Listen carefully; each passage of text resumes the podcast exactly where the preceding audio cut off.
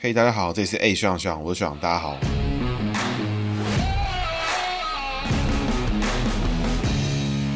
Hello，大家好，这是 A 学长学长，我学长，大家好，学长又回来了。学长今天要讲的人呢是黄敏惠哈，黄敏惠是现任的嘉义市的市长。那为什么要讲他呢？其实是因为嘉义市的市长呢，在这次九合一的选举之中，选举过程呢有一位候选人忽然间过世，所以导致这一次的选举必须呢要延后。那这次的选举呢，就是从十一月二十六号呢，就是在民进党大败之后呢，上半场的这个延长加赛了，所以延长加赛呢，嘉义市的选举是在十二月十八号会发生。那因为这个日期呢比较奇怪哈，所以估计这个投票率会创新低啊，所以基本上是一个基本盘对决的形式。那在我之前的预测里面呢，就已经提过了。我认为黄敏惠呢，其实应该会顺利当选，没有错了。那今天呢，要讲黄敏惠之外，其实还要讲很多是关于嘉义市的故事哦。因为我自己个人呢，本身家里面有些长辈是其实就是从嘉义这边出生，然后跟嘉义非常多的政治人物，包含像黄敏惠啦，都有非常深的接触。那这个也是因为家族的事情，其实我上几个礼拜也有碰过黄敏惠，但是我就是擦身而过的那种等级啊，因为毕竟不是长辈的层次，那心里也是十分感慨啦。因为这个活动本身这个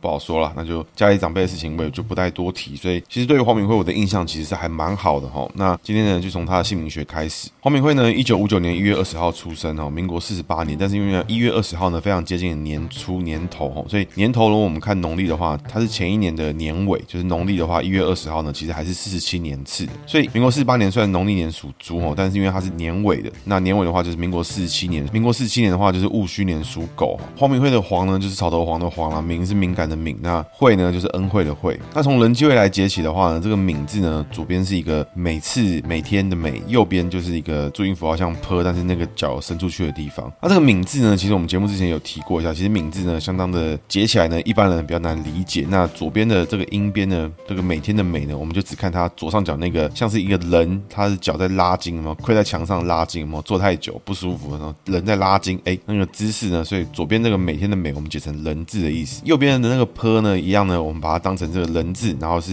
一样在拉近的意思。所以黄敏惠的敏字呢，就是左边是人，右边也是人，下面呢一个交叉角。那交叉角呢，走的是上克的格局哈，向上的向，五行相生相克的克。那所谓上克格局呢，走的就是一个想比较多、内心优柔寡断的格局。那逢人呢，一般来说，我们的姓名学节目里面很少碰到逢人的格局哈。那一般来说，逢人我们都是解什么猪牛羊啦、贡品系啊。今天呢，属狗逢人哦，这个等了这么多集，终于出现了一个属狗逢人的。格局哈，属狗逢人呢，就是狗仗人势的格局哦，所以说他的个性内在呢，乐不乐观？乐观，外在呢，形象经营的一样相当的简洁有力，而且是对他的外在形象也是好的，所以他的异性朋友、他的异性缘、他的老公对他来说有没有帮助？有，肯定有，是他非常强大的后盾。内在个性呢也乐观，所以他的女生朋友对他也是非常强大的资源。中间呢暗藏一个上克格局，所以这上克格局呢会让他在人际关系之中走一个比较纤细敏感的格局，会想的比较多，会比较愿意替别人着想。有的时候呢，就是因为为太又替别人着想，太在人。际会上面替别人思考，导致呢自己会想的太多，那反而让自己受伤，让自己想的比较多不舒服的这种格局。所以黄敏惠这个人呢，如果你实际上跟他相处的话，哇，这个人肯定是不错。如果你有什么细微的变化，不管是情绪上也好，或什么的，一点点的变化，黄敏惠都会非常敏感的知道说，哎，你这个人今天怎么好像不一样？是不是哪里有什么问题？需不需要我帮忙一下什么的？那其实黄敏惠就是这么一个贴心细心的人哈。人际会整体来看的话呢，这个黄敏惠的敏字呢，狗逢人好不好？好啊。那狗逢上课的格局呢，就是。想比较多，哎，细心、纤细、敏感，有时候呢会让自己想的太多，想的太复杂，那反而让自己心里面受创。那另外还有一个比较特殊的格局，就是一般狗仗人势啊，就是人这个狗呢有主人，当然是叫的比较大声啊。如果是路边野狗，可能就比较可怜一点。所以狗仗人势呢，后面会有两个人，是不是好事？哎，这个这个狗呢 比较特别一点，因为狗是认主人的，它只有一个主人的时候，哎，狗就是非常忠心的主人，有没有？但是呢，当它有两个主人的时候，它的想法呢跟变化性可能就比较快，他反而更忠于自己的选择了，所以有的情况呢，有的人会把它解成就是说，哎，他这个个性啊、感情啊，可能会这个比较多元一点。但是呢，其实每个人的情况也未必。反正我自己在看呢，我都会觉得这样的格局、这样的人，他会比较跳脱出一般人的价值观。那对于身边的人来说，他只要能交代过去，我都不觉得这有什么太大的问题啦。接着解读工作位啊，工作位这个恩惠的惠字呢，就是这个上面呢是一个田，然后中间一个穿过去一个东西，然后底下呢是一个爱心的心，一个心脏的心。那狗呢喜欢吃肉，所以狗吃肉呢，这个肉包子打狗，所以财位呢好不好？绝对是好的。所以黄敏慧非常知道做什么事情对他的人际位，对，做什么事情对他的工作、对他的事业是有帮助的。这个狗呢吃肉，黄敏慧的那个心就是一个最好的一个验证方式哈。所以这个人做事情讲究默默的、低调的做有所得、有收入的事情，他很清楚知道做什么事情这个优先顺序 priority 应该怎么排，对他来说是最好的。那上面呢那个慧字的上半部呢是一个田的格局哈。那一般这个时候我们听众呢就会听到，哎，田产五谷有没有？哎，这个狗吃五谷走上课格局，对不对？但是呢，因为今天非常的特别，如果他今天是属老虎的话，这样解是正确。但是今天呢，黄敏慧是属狗，那狗呢，这个我们这个田字呢就要解成四口。那这个四口呢是什么意思？就是它有四个开口的时候呢，这个狗逢四口呢成气。那这个成气是什么意思呢？就是成大气的那个气字，中间一个犬，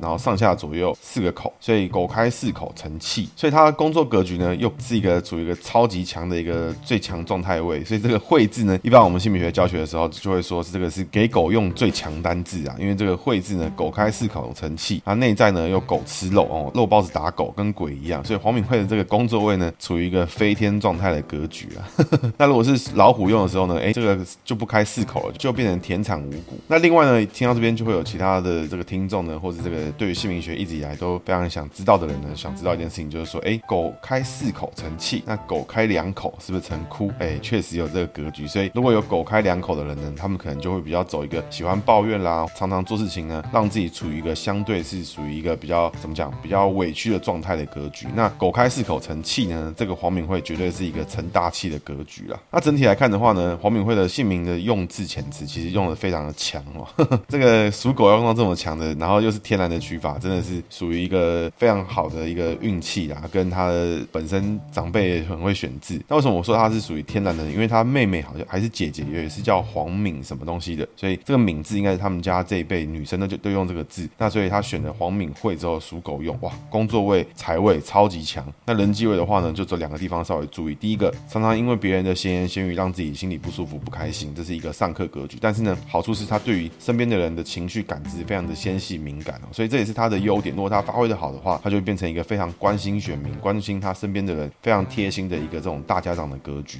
但你要成为这种大家长的格局，相对就是你必须要负担出你要关心每一个人，你要去散播你的爱，你要散播你的那个每一个细心，那就变得相对会赖到你自己。这就是这种格局的这种代价。那另外呢，比较特殊就是这个狗逢两个主人的格局哈。那另外这个情况，一般来说，有的人会把它解成像背骨啦，或是这种比较感情上比较多元的状态，但我倒不这么认为，因为这是属于说他会忠于他自己，他想做的事情，他做他快乐的事情，而不会被这种道德感去绑架住。那就目前新闻上看起来啦，确实好像也没有什么什么感情或背骨的问题啦，看起来诶铁杆深蓝没什么太大的问题。政治方面呢，这个我们等下可以来解释。至于是不是真的是深蓝呢？诶，这个我觉得也有有待多做讨论呐。那接着呢，我们就讲点故事哈。今天讲的故事呢，就是会分成两大主轴啦，一个是黄敏慧个人本身的故事，另外一个是嘉义市本身的故事哈。那为什么讲嘉义市呢？因为嘉义市个人跟我们家族是有点关系，所以我们对嘉义市呢也是常常的会回去啊。虽然我们本身后来家人是已经搬到台南去，嘉义市对我来说的这个感情就是常常我们要回去跟长辈吃饭啦等等的。那我觉得嘉义市对我来说是一个非常这个遥远，但是又有一点感情又有一点深厚的地方啊。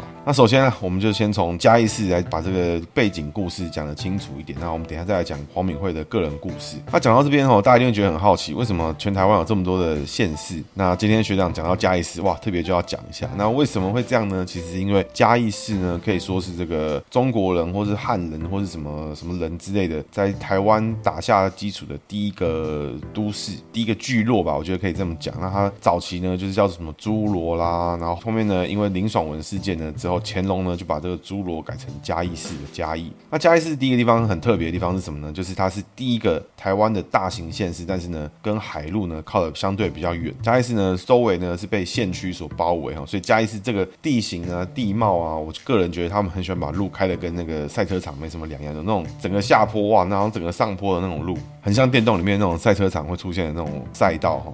不知道为什么嘉义市常常有这种很奇葩的山路在。那嘉义市呢，我想现在的听众啊，对于嘉义的理解可能没有那么多哈，可能大家知道就是什么，哎，这个阿里山啦、火鸡肉饭啊，什么一些有的没有的，然后这个曾经也有可能是民主圣地之类，但对于嘉义市的理解是相对的少。那嘉义市呢，它是第一个台湾建成的城市哈，那它是从这个早期非常早期，不管是郑成功啦什么，他们都是经过这个地方，然后还是第一个早期大规模移民的据点，就是中国非常多人来台湾，第一个地方就是到嘉义这个地方。那所以大家现在听到，现在大家因为都是以六都为主嘛，就是台北、桃园、新北、高雄、台中、台南，类似这种地方，大家就想到说，哎，嘉义不算在这个里面，然后一府二鹿三艋舺，哎，也跟嘉义没有什么关系。但其实嘉义是台湾第一个建成的城市。当时呢，在我们的历史课本里面就提到，就是说，哇，从嘉义啊，有这个什么清朝有把我们划成什么，有三个县啦，有什么诸罗县啦、台湾县啦、凤山县什么之类这些县市。那为什么分的这么乱七八糟，这么好像哎边边还有很多地方没有分到哈？为什么呢？其实是因为当时全岛还有非常多的原住民，还有非常多的原住民，非常多的外国人在这个地方，在这在这里交易。那这个是电影里面茶金曾经有提到的地方。其实这个年代呢，并不是我们历史课本里面写到说，哎，当时就只有这个县市、这个城市没有，并不是全台湾到时那时候到处都有人，到处呢都有奇奇怪怪的这个我们现在不知知道的原住民族啦，或是外国人啊，在这个地方四处的流荡，然后在这边找到财源啊，找到交易的地方。为什么呢？因为台湾呢，其实这个地图绘制的关系，其实台湾的地理位置呢，在我们之前的集数就已经提过。其实台湾在全世界呢比起来，就绝对不只是一个小岛啦，绝对不是。那嘉义呢，算是台湾非常早期的强大的县市。我刚刚我们前面有提到，那前面也这也是林爽文事件发生的地方，所以那是当时呢，林爽文就是在那个年代就是反清战争哦，然后攻打那个嘉义市，当时呢叫做诸罗城呐，然后反攻了十月之后呢，因为当时的城内人民协助清军有功，所以清国呢就是用嘉其死守城池之忠义，然后去头去尾就取名为嘉义市。那这个取名方式呢，跟这个王大陆的这个大平台是有的 有的异曲同工之妙啦，因为嘉其死守城池之忠义哈，所以你们叫嘉义。OK，蛮有想法的。那当时呢，还有一个清朝知名的将领呢，叫王德禄，他是是清朝第一个就是台湾出生，然后这个武举人，最后呢官拜至这个浙江提督，所以他是从台湾出发，然后在这个林爽文事件呢，哎，这个在这边死守这个城池，哎，从台湾人第一次到清朝当官的历史。那这个王家呢，跟我们家长辈也是有点，也是有这个亲戚的关系在。那所以我觉得，在我做这一集的功课的时候，就觉得说，哇，原来这些长辈。来历都不简单啊，绝对不是什么开开玩笑的地方啊，蛮猛的。那嘉义市呢，接着往后走，如果最近呢有很多听众有去过嘉义的话，就会发现一些事情。就是第一个，就是嘉义市里有些道路设计的非常诡谲，比如说它这是那种很恶搞的单行道，或是一些很小的路，很奇怪的小路，然后外围呢又开一些超级大的路，什么垂杨路啊、垂杨桥，超大的。那这其实它是有些原因的，为什么呢？因为其实非常早期的时候，你看你就想整个嘉义市最核心的地带，它在开发的时候都是以可能是牛车啦。可能是这种这个小动小车子，没有那种非常大的城市规划。因为你去想清朝时代的时候，没有人想过说，啊，我们马路需要有六线道哦，马路需要有四线道，没人想过这件事情，想都没有想过。所以呢，更没有想到说以后呢，都市计划，然后都市重划的时候，会造成大家非常大的困难。那所以随着时代演进，嘉义市区呢，我个人啊，这个吃了好几次亏哇，想去的地方永远去不了，因为那就是单行道，要绕好几圈，绕到了之后，你还是没地方停车。那你下下个车，后面一堆人在按喇叭。非常的猛，那所以跟大家讲几个重要的点呢，就是说嘉义市其实在这个清朝之后啦，然后被国民政府接收之后，其实它就是在二二八事件的重灾区。为什么呢？因为其实你就想嘉义市一直以来都会是整个中国移民过来的大型城市，它就从这个地方慢慢的在往台北去散去，往台南、往高雄去，分别到不同的地方。所以到二二八事件过来的时候，当时嘉义就会是士绅啦、艺术家啦，或者文人啦，或是这种早期过来的这种大长辈啦，你看就移民过来的这种家族元老，都会是在这个。嘉义市这个附近为主，但是嘉义市呢，当时就是重灾区啊。然后我听过蛮多长辈的故事，就是说可能就是嘉义车站前面就是在杀人啊，然后大家都那时候不敢出门啊，非常恐怖什么的。所以嘉义市就是二二八非常严重的地方。那在这之后呢，其实嘉义市就是成为一个。民主圣地为什么呢？因为他之后呢，虽然被中华民国政府接收之后，在每次的选举里面，从省辖市时期哈，一九八二年开始哈，嘉义市的市长呢，从头到尾没有被国民党胜选过。省辖市时期他是这个许世贤，那这是我们许家班的第一位许市长。然后呢，第一位的省辖市市长呢，就是女生哈。那之后呢，有一位国民党的市长有代理过之后，代理这个大概半年他就走了。然后之后补选呢，就由张博雅当选。那张博雅呢是许世贤的第四个女儿，所以你可以想。想成他就是这个许家班的这个延续。张博雅呢当了两任之后，改由张文英当选。张文英呢是这个许世贤的三女，就是许博雅的姐姐，然后当一届，然后之后呢再由张博雅当。所以张博雅呢这个人就已经当过了两届嘉义市长之后，哎，中间休息一任，再回来回锅一任。那之后呢，在两千零五年的时候，中间还有个陈立珍啊，然后他从这个无党籍呢，后来加入民进党，然后成为第一任的民进党籍的嘉义市的市长。那黄敏惠呢，就就是我们这集的主角呢，是从二零零五年开始当到二零零九年，再从二零零九年呢当到二零一四年。所以大家一定会想到一个问题，就是哎，这个黄敏惠怎么已经当了两届？那因为呢，在二零一四年呢是由涂醒哲当选，那在二零一八年呢，这个我们的黄敏惠呢又再度回国，所以黄敏惠这个人呢，已经跟张博雅一样哦，这个刷了嘉义市的副本哦，刷到第三次。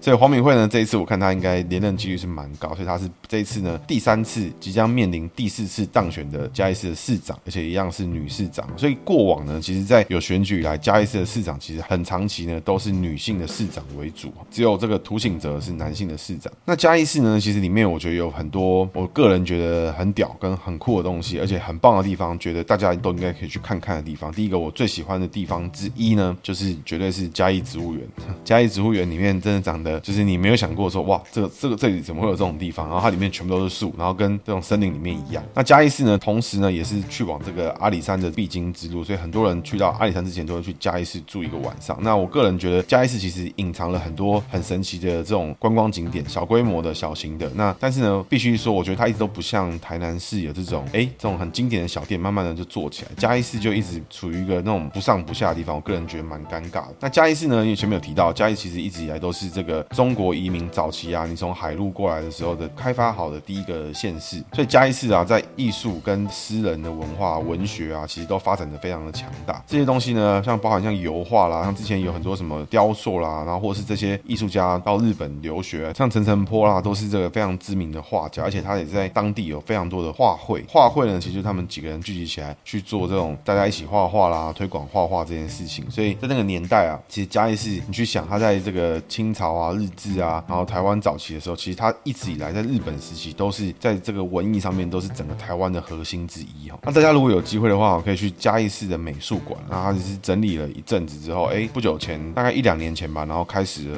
整个重新建制。那这个美术馆啊，我个人觉得他把很多当年的这种诗社啦，还有当时这些文人这个互动的场景里面啊，然后都把它讲得非常的巨细靡遗，也告诉大家就当时在嘉义其实就发生了这么多的事情。那绝对不要把嘉义市想成就是一个这种人口规模都相对少的地方。其实嘉义呢，必须要说这边的人经济的能力，我个人觉得应该是非常的强。因为台湾散出去的很多家族里面，很多都还是从嘉义这边出来的。那嘉义这边，刚刚前面有提到，为什么他说说他是民主圣地呢？因为其实在黄敏惠之前哦，国民党是完全不可能有人赢的。那黄敏惠会赢呢？其实是因为他的爸爸黄永清是这个连任好几届的省议员，所以他的在地服务好之后呢，大家就觉得说，哎，这个黄永清这位议员跟他的女儿，哎，其实都很不错，给他们机会。所以嘉义市呢，其实一直以来都是这种走这个选人不选党的概念。虽然说呢，随着时代的进步啊，政党的力量迟早会进去，但是呢，嘉义市的人基本上还蛮做自己的，完全没什么在管你到底是谁，还是看你的人面啊，还是看你到底平常的感情怎么样去做投票了。所以嘉义市呢，要能够弄出二零零五到二零一四年的黄敏惠的任期到二零一八以后的当选啊，其实黄敏惠个人本身也付出了很大的努力。那另外当然也有一些这个长辈的支持。那嘉义呢，我其实都会觉得说，哎，仔细观察的话，你会发现嘉义是一个非常奇葩而且人文荟萃的地方，包含它的教会体系的强大啦，然后林业背景的这种这种交通啦，或是一些可以看的观光景点啦，或者是甚至是到比较近期的话，日本时代的艺术啊文化啊，然后到国民政府接收之后，二二八大屠杀啊，杀到嘉义市，完全没有人可以接受国民党，就算都已经完全执政了，还是没有人屌国民党。你有选举，我们就是用选票把你国民党再干掉一次，直到黄敏惠这个人物代表他爸来接续这个政治的香火啊，那所以那也证实呢，黄敏惠确实有这个能力，从二零零五年以前就开始做到做好这件事情。接着我们回来讲这个黄敏惠的政治的故事哈，黄敏惠呢，她本身就是出身这个政治世家，刚前面有提到，她是这个台湾省议员黄永清的女儿。黄敏惠呢，早前一开始呢，其实完全跟政治是无关的，她其实早期的都是当国文老师，哎，教国文的。同时呢，她在中山女中，就台北的中山女中教了十几年的书，那跟嘉义呢是距离非常的远。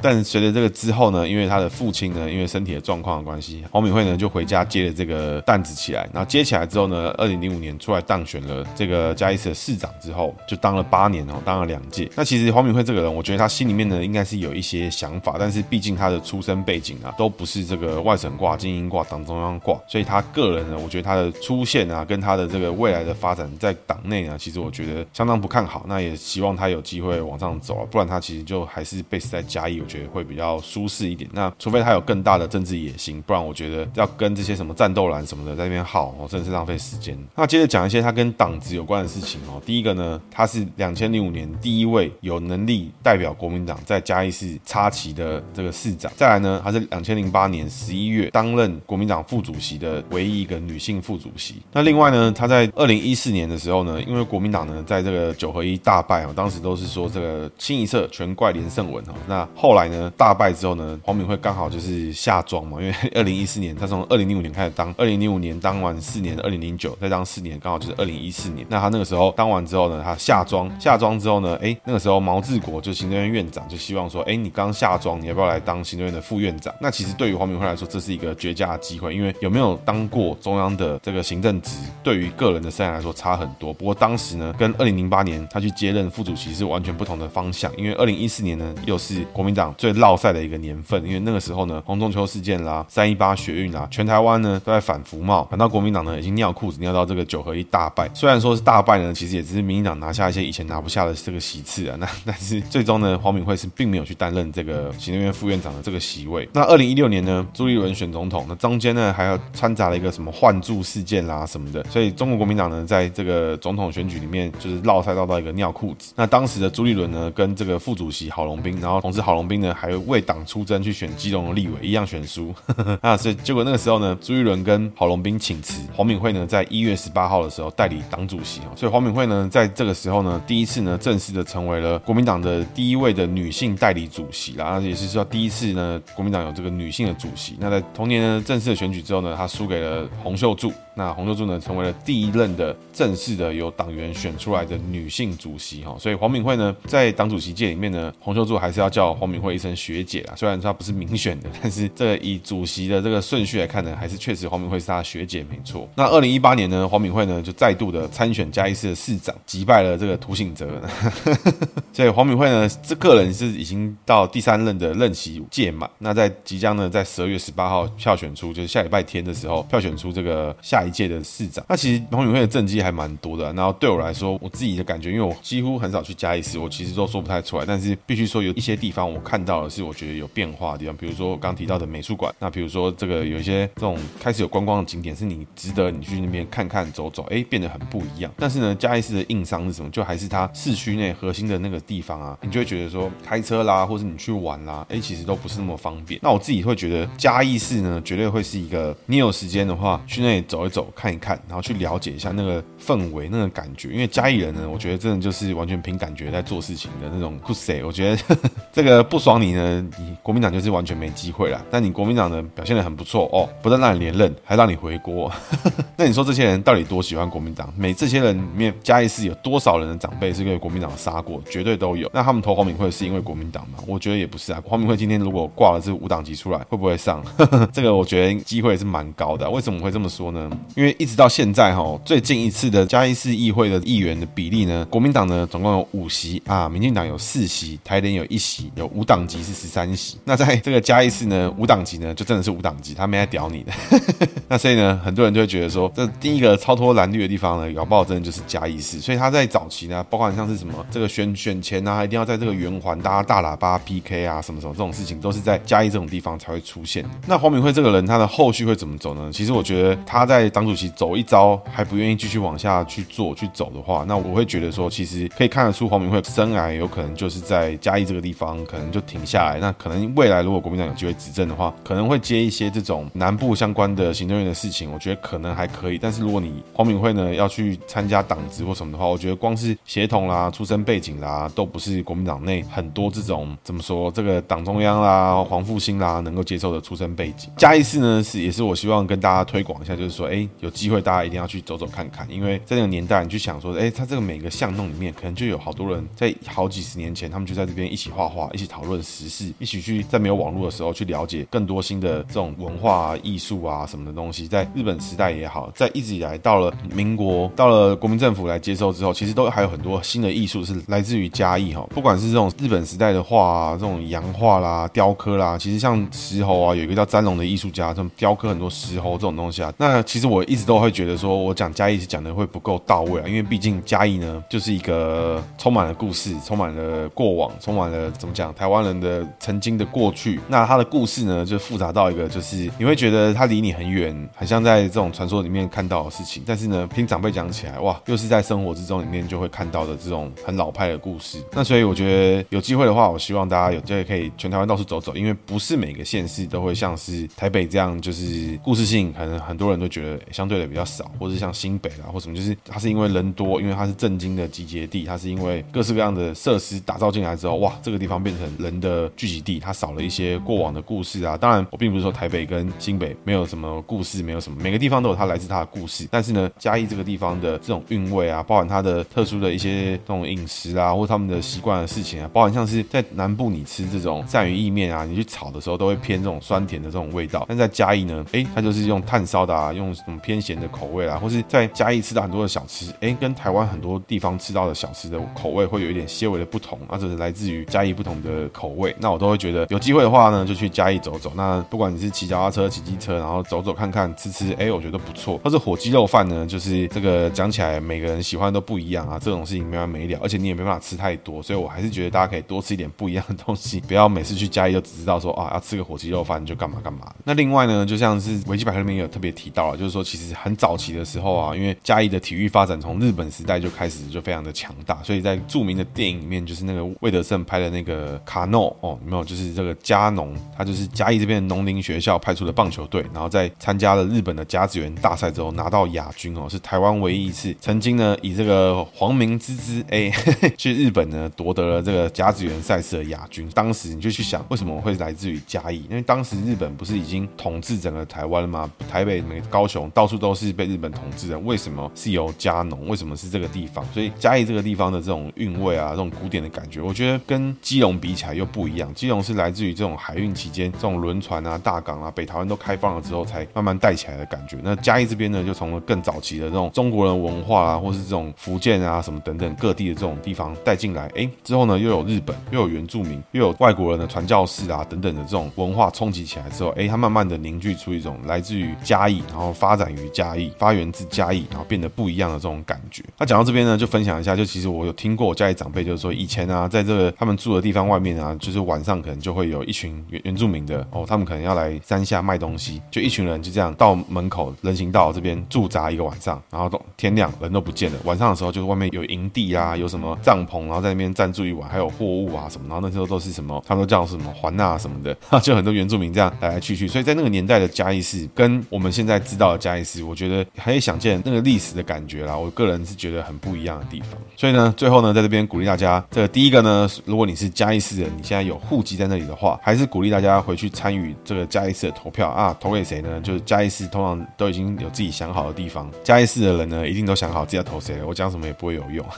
那你要投给谁呢？你高兴就好。那另外呢，冲高投票率呢，也是一个对于民主的这个投入。那我觉得有投入呢，都是有好处的。那另外呢，就是如果你很少去过嘉义，你几乎不太去过嘉义，或是你不太了解嘉义的的话，我会觉得，哎，你可以去了解一下嘉义的过往的故事，了解一下嘉义的人文的发展啊，嘉义的艺术的发展。我觉得台湾有很多艺术家都来自于这个嘉义这个地方出生的。那嘉义给人的感觉也是一直以来都会是很不一样的地方，它绝对不是一个就是你去那边啊吃吃火鸡肉饭，然后就准备去阿里山的地方。它是一个我个人觉得充满了很多很特殊的早期的这种历史的文化啊，然后跟观光景点啦，然后也绝对不是说啊你就只去过文化路夜市就收工的地方。我觉得那样就有点太无聊了。其实整个嘉义有很多地方，我觉得是非常漂亮的，像是蓝潭啦、嘉义公园啦，然后我都觉得很不错，尤其是植物园，我个人推荐一定要去哈。那另外呢，就是几个地方证明哈，告诉大家为什么嘉义市呢还是非常的厉害。为什么呢？因为嘉义市这个地方哦，小小的一个市哈，全台湾现在这个院辖市就只剩下基隆、新竹跟嘉义。那嘉义呢，哎，附近又有台南跟高雄两个六都，那附近呢就只有云林。那嘉义市区有什么呢？嘉义市区的百货商场就有星光三月、有远东百货、有 Nice 广场、有秀泰广场，那还有好事多、还有大润发、还有家乐福。